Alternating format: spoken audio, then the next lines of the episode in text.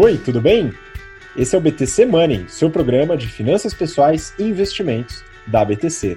Meu nome é Gustavo Habib, eu sou instrutor de Soft Skills e Marketing pela BTC e no programa de hoje falaremos sobre ativos imobiliários. Esse é o programa inicial de uma série de programas que a gente vai fazer sobre ativos imobiliários, englobando aí diversos tipos de ativos né, e setores diferentes dentro desse escopo, dessa classe de ativos bem interessante e que ganhou relevância nos últimos anos, principalmente pelos fundos imobiliários, que serão tema também de alguns episódios.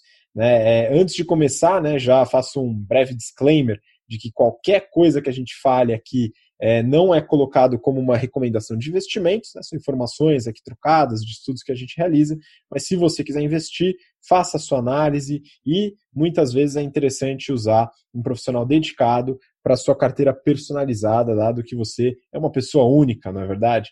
Enfim, é, segue nosso Instagram também, instabtcompany. E aqui, começando aí apresentando os meus colegas de bancada de sempre, Rafael Lopes, instrutor de risco e performance do General Finance Program, nosso curso de mercado financeiro, que inclusive, né, Rafa, está com inscrições abertas para as turmas do próximo semestre, né? E aí, tudo certo? Fala, Habib. Fala, Marquinho. Tudo bem? Tudo certo? É isso, a gente está com inscrições abertas para o GFP, está tendo super sucesso aí, turmas virtuais, turmas presenciais bombando, todo mundo querendo fazer. E vamos começar mais esse episódio, né, investimentos imobiliários, um tema hiper importante, algo que faz parte da vida do brasileiro, sempre fez há muitas décadas de qualquer investidor no mundo inteiro, né? Então vamos falar um pouquinho sobre isso. Boa! E você está ouvindo a gente ou assistindo e tem interesse em conhecer o nosso programa voltado para o mercado financeiro, entra lá no nosso site www.btcompany.com.br barra GFP, btcompany.com.br barra GFP. E Marco Palhares também acompanha a gente aqui, instrutor de investimentos do General Business Program, nosso curso de negócios, né? Aborda aí estratégia, finanças, marketing, soft skills, resolução de problemas, enfim, uma série de coisas. E o Marco cuida aí também né, da grade de investimentos. Fala, Marquinho, ansioso aí para falar dos ativos imobiliários? Opa, Habib, oh, muito obrigado por esse convite. É uma honra participar desse 18º episódio do BT Semana e iniciar essa série sobre investimentos imobiliários. Eu gosto bastante do tema. É, vocês sabem que acompanham aqui pelo BTC Money, grande parte da minha alocação tá em tijolo mesmo, tá em parede, né? Então é legal a gente, a gente entrar a fundo em quais são os tipos de, de ativos que a gente pode investir, né? E, e entrar mais a fundo nesse setor. É, esperem que vai vir bastante coisa legal por aí. E aí, falar mais uma vez, pessoal, tanto o GFP tá? O nosso curso de finanças, que está com inscrições abertas, quanto o nosso curso de business, que também tem inscrições abertas, agora é, é, tem na modalidade oficialmente, né, Habib, online. Então, é, é, saímos né, daquele público somente São Paulo e agora em qualquer lugar do Brasil, que dirá do mundo, né, Habib? Você pode virar aluno aqui do BTC, sejam bem-vindos. Entrem lá na página, Super recomendo, o programa é muito bom. Os professores são excelentes, sabe? tá com você. Muito bom, não, mas é bem lembrado, né? A gente tem as modalidades tanto presencial como virtual, né? E virtual são aulas transmitidas em plataforma ao vivo, com toda a interação, os cases que a gente resolve, né? Então, é um curso muito bem estruturado para que você possa se desenvolver com bastante profundidade em todos os temas dentro de negócios e mercado financeiro. Bom, vamos começar fazendo aquela análise estrutural da, do contexto, e aí para isso temos o Rafael aqui para poder dar esse overview para a gente. Rafa, é, como que se comportou o mercado imobiliário no ano de 2019 né, e as perspectivas para 2020, até levando em consideração o aspecto é, de possível aumento de home office, né, se isso afeta de forma conjuntural ou não. Como é que você vê esse mercado e como é que ele foi, na sua visão, em 2019? É, o mercado vinha de uma crise desde 2015 e o, o ano de 2018 e principalmente 2019 foi um ano de recuperação para o mercado imobiliário. Né? É, 2019 teve a seguinte característica: não foi um ano que a gente viu muitos lançamentos, muitos investimentos no sentido de aumentar a oferta, mas a vacância que existia diminuiu muito. Ah, então, principalmente se a gente olhar para o segmento de lajes corporativas, isso foi realidade, isso foi verdade. E na parte de galpões também. Tá? Então, a gente viu uma valorização expressiva dos ativos imobiliários ao longo do ano de 2019, porque existe uma, uma perspectiva, uma expectativa efetiva de, de aquecimento desse mercado. Né? Então, 2019 foi um ano muito bom, e aí a gente entrou em 2020 e veio o, corona, o coronavírus, né, que, que impactou todo mundo e o setor imobiliário não, não foi diferente com o setor imobiliário. E aí o que, o que acontece? Em termos estruturais, a gente ainda vive essa realidade, né, uma realidade em que a vacância é baixa e, e não existem muita, muitas novas ofertas, ou seja, não tem empresas fazendo grandes investimentos no setor imobiliário, e as taxas de juros estão baixas ainda, né? estão a, níveis atrativos, a Selic historicamente baixa, as taxas de longo prazo também, apesar de ter subido um pouquinho, ainda são taxas atrativas. Ou seja, estruturalmente existe um suporte para o setor imobiliário. Tá? A gente é, pode imaginar que não vai, até então, não vai existir nenhum grande colapso ou uma desaceleração muito, muito é, forte, muito impactante. E aí, então, é, vamos olhar sobre a perspectiva de três, vamos dizer, segmentos ou subsetores diferentes, tá? Primeiro, olhando para as lajes corporativas, que são os escritórios, esses, principalmente aqueles bem localizados, os chamados AAA, vão sofrer pouco, tá? As, esses imóveis são, alocados, são alugados por empresas que são empresas bastante robustas, ou seja, não vai existir tanta, tanta negociação, não vai existir tantos problemas em termos contratuais, então a gente imagina que esses imóveis imóveis AAA vão ser beneficiados. Olhando para galpões logísticos, é, existe o efeito do crescimento do e-commerce, né, que precisa desses galpões por conta do, da logística que é realizada, a distribuição de mercadorias. Então, na parte de galpões, a gente tem um desaquecimento das vendas, mas, por outro lado, está sendo compensado em parte pelo e-commerce, pelo web. E o terceiro segmento que eu queria comentar aqui é o de shoppings, que esse sim está sofrendo muito, porque o varejo está sofrendo. Né? Os shoppings estão fechados, e aí está tendo muita renegociação de contratos de aluguel, esse está tá sofrendo um pouquinho mais. Tá? Além de tudo isso, a gente tem um pouco de dúvida sobre o que vai acontecer por conta de possíveis mudanças no perfil né, das pessoas no que diz respeito à utilização é, ou não do home office, né, em maior escala do que antes. E aí o que a maioria dos especialistas entendem é que, de novo, para esses imóveis AAA, o impacto vai ser menor. Por quê? Porque esses imóveis AAA proporcionam coisas que pelo home office você não tem, né? Uma experiência de troca, de construção de networking, uma experiência de vivência num espaço agradável, né? num espaço com bom acesso logístico. Tudo isso são coisas que não existem no home office. Então, pode ser sim que o home office impacte uma parte do setor imobiliário, mas essa parte mais, é, vamos dizer assim, atrativa, que são os, de novo, os imóveis tipo esses vão sofrer menos. E quando a gente olha de uma maneira geral para os investimentos que as indústrias estão fazendo, elas obviamente sabem disso, né? Indústrias que eu digo são as empresas que atuam no setor imobiliário, e, e, privilegiam os investimentos nesses nos imóveis que têm esse formato, tá? Então, de uma maneira geral, eu acredito que existe um suporte estrutural do setor imobiliário hoje é bom. Se não existir uma, uma grande catástrofe, uma desaceleração econômica muito pior do que a gente está vendo até agora, eu acredito que é um setor que, é, que tem boas perspectivas ainda, tá? E, e, pro, e aí, principalmente olhando para o ano de 2021. Muito bom, Rafa. Então, assim, a gente falou, você comentou de três subsetores, né? É, lajes corporativas, então os escritórios, principalmente, é, falou também de galpões logísticos, toda a estrutura logística, e também de é, imóveis em varejo, principalmente shoppings. Né? É, fora isso, né, a gente vai colocar também nesse e em outros programas mais alguns setores. Né? A gente está falando aí de terrenos é, e também de imóveis próprios, né? Aí terrenos tanto é, residenciais como rurais e imóveis próprios. E também falaremos de títulos de dívida, né? Então, as, as LCIs, né? até comenta sobre LCAs, e também os créditos, né? Os CRIs e CRAS. Mas, legal, esse daí foi um overview bem legal sobre esses setores. E aí eu queria passar a bola para o Marquinho, mas aí já é, partindo da base do investidor.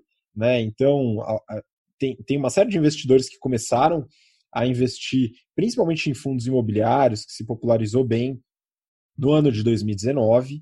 É, muitos brasileiros investem em terrenos e casas e escritórios, né, fora do mercado de fundos imobiliários também.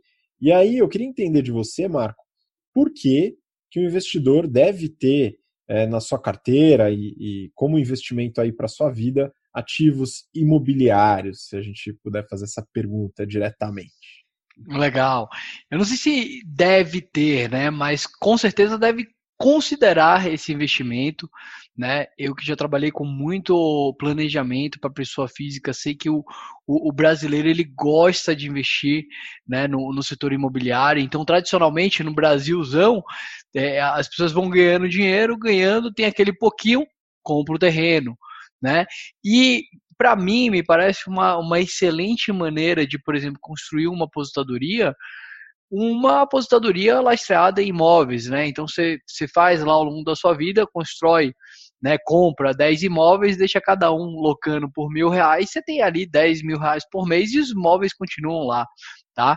É, então tem essa sensação de solidez.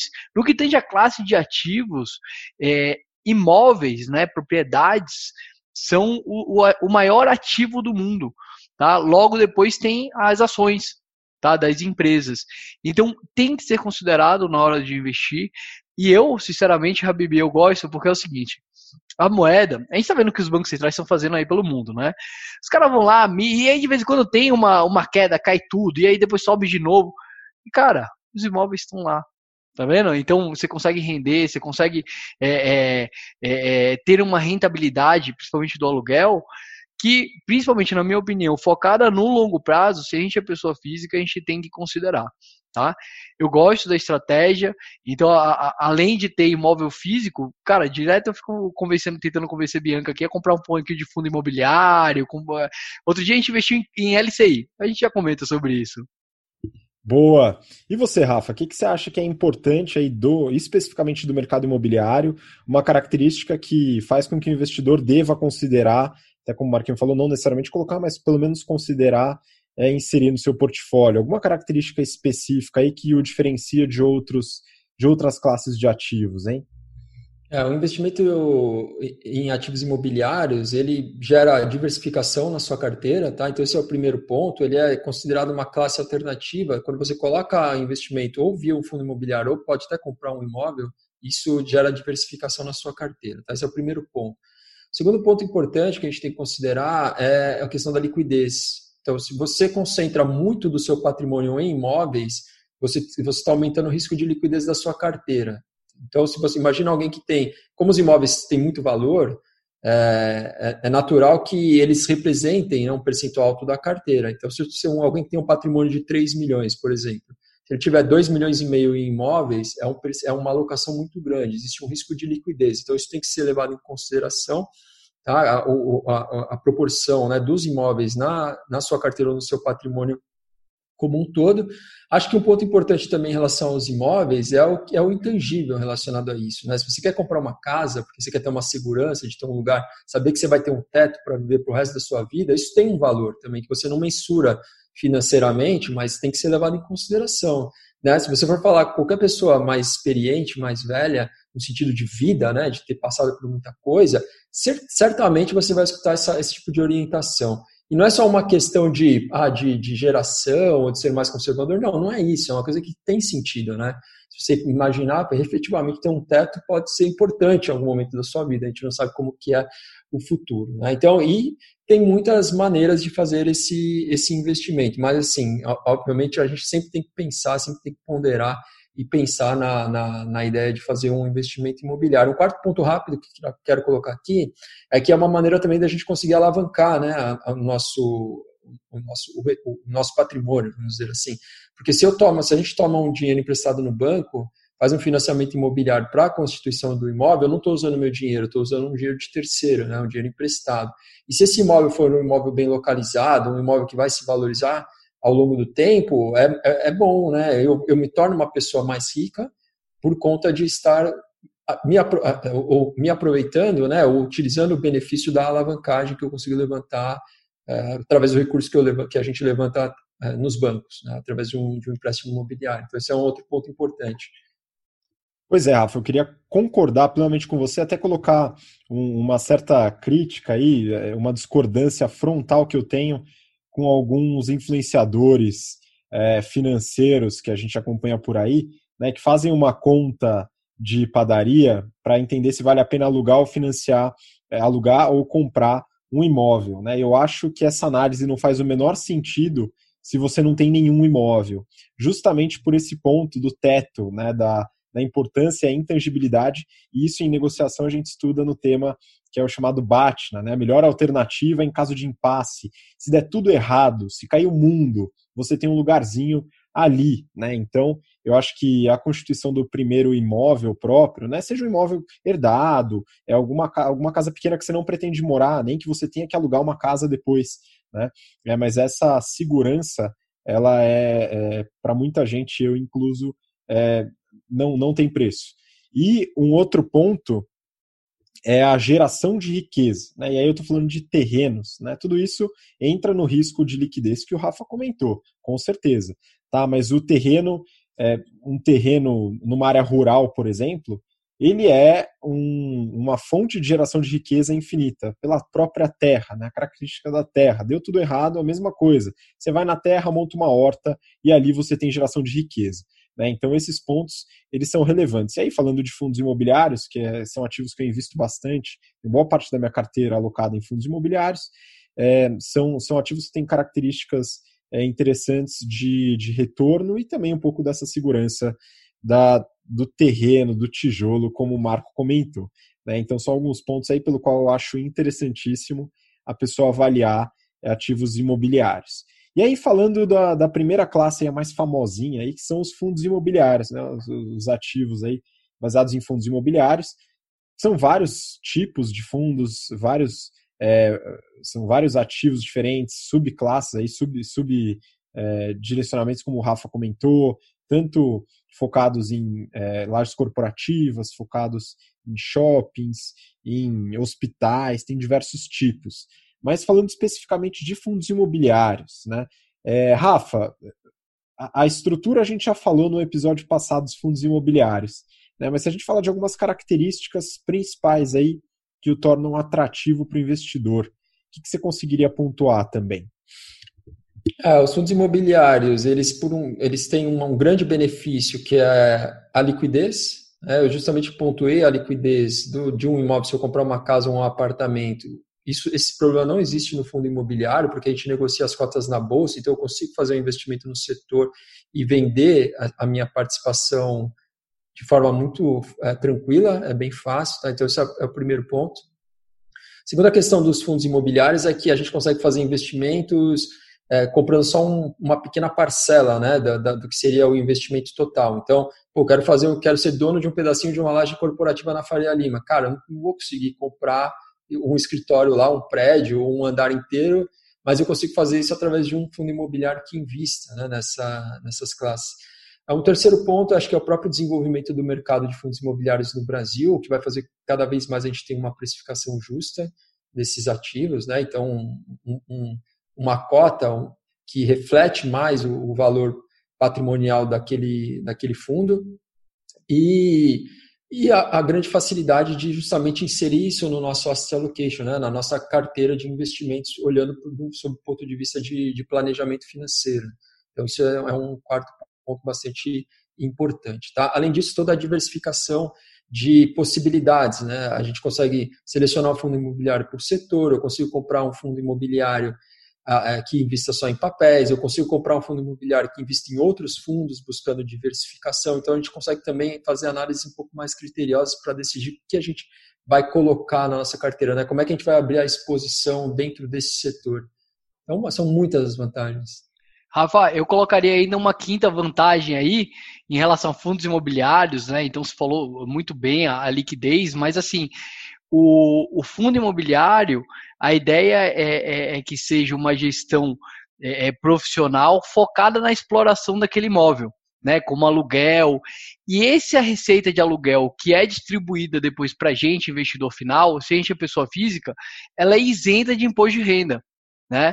Muito diferente de se você realmente ter uma casa e colocar ela para alugar. Né? Esse, esse aluguel que chega de recebimento, você é tributado lá com com todos os outros rendimentos tributáveis. Né? Então, isso para mim também é uma excelente é, é um quinto ponto aí para a gente investir em fundos imobiliários, mas aí vários capítulos para a gente falar, tem muita coisa, né? Sem dúvida, bem lembrado, Marquinhos. Não, ponto bom que o Marco colocou, né? Porque de fato hoje, né? Isso pode mudar, mas hoje o rendimento proveniente, o aluguel que o fundo imobiliário fornece aí para os investidores, né? O valor que seria correspondente ao aluguel depois das despesas do fundo e tal, é esse valor é isento de imposto de renda. E aí comparado com um escritório, vamos supor que você compra um escritório lá na Faria Lima, né? Você juntou dinheiro, tal, comprou uma sala comercial na Faria Lima. Se você faz isso como pessoa física, o seu imposto pode chegar a 27%. Né? E se você faz isso abrindo uma empresa, né? você abre uma empresa imobiliária que cuida dos seus imóveis, por exemplo, esse imposto, se eu não me engano, está na casa de 11%. Tá? Então, ainda assim, é desvantajoso no ponto de vista de, é, de, de investimento baseado em rendimento. Né? Mas não é por isso que é descartável, né? E a gente vai falar em outros episódios também mais sobre é, é, imóveis próprios, né? Isso inclui é, imóveis comerciais, né? Porque daí você pode ter características de localização tal, e outros pontos que são diferentes de fundos imobiliários. É, então, esse é, o, é a parte dos fundos imobiliários. A gente vai falar muito mais nos próximos episódios. Mas passando aí a bola para o Marco de novo, né? Que ele já aproveitou e falou, investiu em LCI recentemente o que, que é LCI, né? E como que se, que, que características você pode trazer aí para o investidor avaliar, é, comprar, adquirir uma LCI?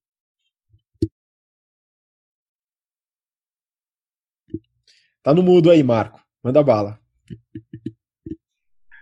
LCI, também conhecida como letra de crédito imobiliário, é quando uma instituição financeira capta dinheiro com o objetivo de utilizar no mercado é, imobiliário, ou seja, de emprestar para empresas que vão efetivamente é, alocar esse dinheiro no mercado imobiliário. Eles são bem legais, tá? Os LCIs hoje em dia.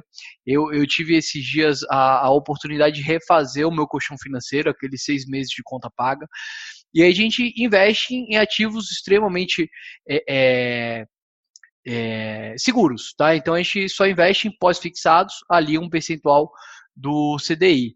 Tá? Uma grande parte do nosso, nosso dinheiro, lá cinco meses de conta paga, a gente colocou em CDBs com liquidez diária. Ou seja, todo dia eu posso retirar, estavam pagando para a gente 108% de CDI.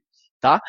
E aí, uma parte do nosso investimento, lá um, um mês da, do colchão financeiro, a gente colocou nesse LCI, que pagava, Habib, exatamente os 108%, o mesmo que o CDB pagava. Só que tinha uma diferença eu só posso resgatar esse dinheiro daqui a seis meses. Então, apesar de pagar a mesma coisa, ele era mais ilíquido do que a CDBs. E aí você me pergunta, Marco, você é doido? Por que, que é, é você recebe a mesma remuneração tanto no CDB quanto no LCI e você se propôs a deixar esse dinheiro de LCI lá travado durante seis meses? Porque, Habib, assim como no, no, no repasse dos aluguéis nos fundos imobiliários não tem imposto de renda, o LCI para é, pessoas físicas também são isentos de, de, imposto de renda. E mais do que isso, se o, a instituição financeira que a gente está investindo falir, existe uma garantia do fundo garantidor de crédito em relação a, a esse dinheiro até 250 mil reais por instituição, por CPF, né? Então, se lá o, o banco na qual estou investindo quebrar, né? Porque é um dos principais riscos que a gente tem nesse tipo de investimento, quando a gente investe no banco, é o banco quebrar, é o risco de crédito. É, a gente tem ali uma garantia né, de reposição desse dinheiro. Então é por isso que a gente colocou aí um pouquinho LCI, ou seja, é um papel de dívida que a gente colocou dinheiro no banco, mas que essa dívida vai ser utilizada lá no fundo para o mercado imobiliário e ele tem essa série de benefícios muito bom, né? O LCI é uma alternativa para o investidor também muito baseado no pós-fixado, né? A grande maioria dos títulos são com base em CDI e tem essa, esse benefício, né, de isenção de imposto de renda também, mas em geral essa característica de baixa liquidez, né? Esse é um ponto importante. E aí muita gente fala do LCA também, né? a letra de crédito do agronegócio, que é um análogo do LCI, também um título de dívida emitido por instituições financeiras, só que aí são títulos para a utilização do mercado do agronegócio. Tem uma funcionalidade muito parecida, o destino dessa, dessa dívida que é, que é diferente. E aí eu falo também do CRI, né, o Certificado de Recebíveis Imobiliários, né, que muita gente acha que é a mesma coisa que o LCI, mas é um pouco diferente. Né? O CRI ele não é emitido por instituições financeiras, ele é emitido por instituições não financeiras, conhecidas como securitizadoras, que são montadas para estruturar esse tipo de produto, né, os certificados de recebíveis. Né, e aí, é, toda a estruturação de um projeto, por exemplo, imobiliário, é, muitas vezes passa por uma estruturação desses certificados recebíveis através de uma securitizadora que financia, financia isso depois com investidores nesses títulos, tá? Isso daí é importante. E análogo também ao CRI, que é o certificado de recebíveis de é, imobiliário, tem o CRA, que é o certificado de recebíveis é, agrícolas ou do agronegócio, tá? Que é, é meio parecido aí com a diferença entre LC e LCA, baseado que também é para é, funcionalidade agrícola, né? Aí investimento em usinas de cana-de-açúcar, maquinário, esse tipo de coisa mais voltado para o mercado agro. Né? É, então tem esses, esses esses tipos de investimentos, né, essas classes de ativos diferentes dentro dos ativos imobiliários. E é, para finalizar, né, aí é só Ô, na Bibi, abertura, fala aí. Antes de você finalizar, uma importante diferença entre o, o CRI e o LCI é aquela garantia do FGC, do Fundo Garantidor Muito de Crédito. Lembrado. Enquanto no, no LCI a gente tem essa garantia, ou seja, se a, se a instituição falir, né, o FGC ela banca até 250 mil reais por instituição por CPF, o CRI e o CRA não tem essa garantia. Essa é uma importante diferença. Ou seja, quando você investe em um CRI, você espera receber mais, porque você tem mais risco, né? Muito bom, não, bem lembrado. Isso daí é importante também. Tem essa parte do FGC que é importante o investidor analisar. E aí, para falar dos últimos ativos imobiliários que a gente vai entrar também em detalhe nos próximos episódios, né, tem os terrenos e os imóveis próprios, né? E tanto imóveis para residência como imóveis é, para é, rendimento, né? Para renda. E aí, Rafa, é, quando você estava estudando lá para a prova do CFP, provavelmente teve algum tema nesse sentido. É, vale a pena aquilo que eu tinha comentado no começo, que eu acho que é importante a pessoa ter imóvel próprio. É, como que está essa análise hoje em dia? Né? Isso ainda é pauta no, no CFP hoje em dia, os, os, planejadores financeiros aí de pessoa física? E os é. pessoal que faz investimento de grandes fortunas também? É, tem duas, acho que a gente pode separar, né? O imóvel que você compra para você morar e o imóvel que você compra como investimento. Esse é o primeiro ponto. Se você está comprando imóvel para você viver, tem aquela questão que a gente falou do teto, né? Que é um intangível, é, uma, é algo que pode ser bastante importante. Né?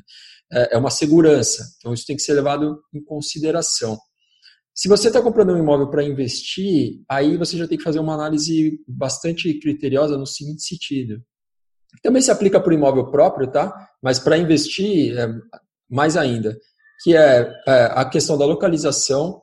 Quando a gente fala de imóvel, o que, que, é o primeiro ponto mais importante é a localização, o segundo ponto mais importante é a localização e o terceiro ponto mais importante é a localização. Então, é, se, se você quiser fazer um investimento imóvel, se for num, num, bairro muito periférico, num bairro que tem violência, num bairro que, que eventualmente tem um acesso logístico que não é muito privilegiado, pensa bem, né? eventualmente vale, mais, vale a pena esperar um pouco, viver um tempo de aluguel, depois fazer um investimento um pouco melhor, porque aquilo pode ser um bem que vai ficar com você durante muitos anos, a sua vida eventualmente até passa por gerações, então tem, tem que pensar bem nessa, nessa questão da, da localização. Tá?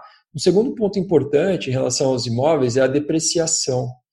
A depreciação no imóvel que você vive, você está sempre mantendo ele, né? Você está pintando o imóvel, você está cuidando de qualquer problema acontece. Quando é um imóvel que você compra para investir, se você, obviamente, fez um bom investimento e você consegue deixar ele sempre alugado, isso, essa obrigação passa para o inquilino.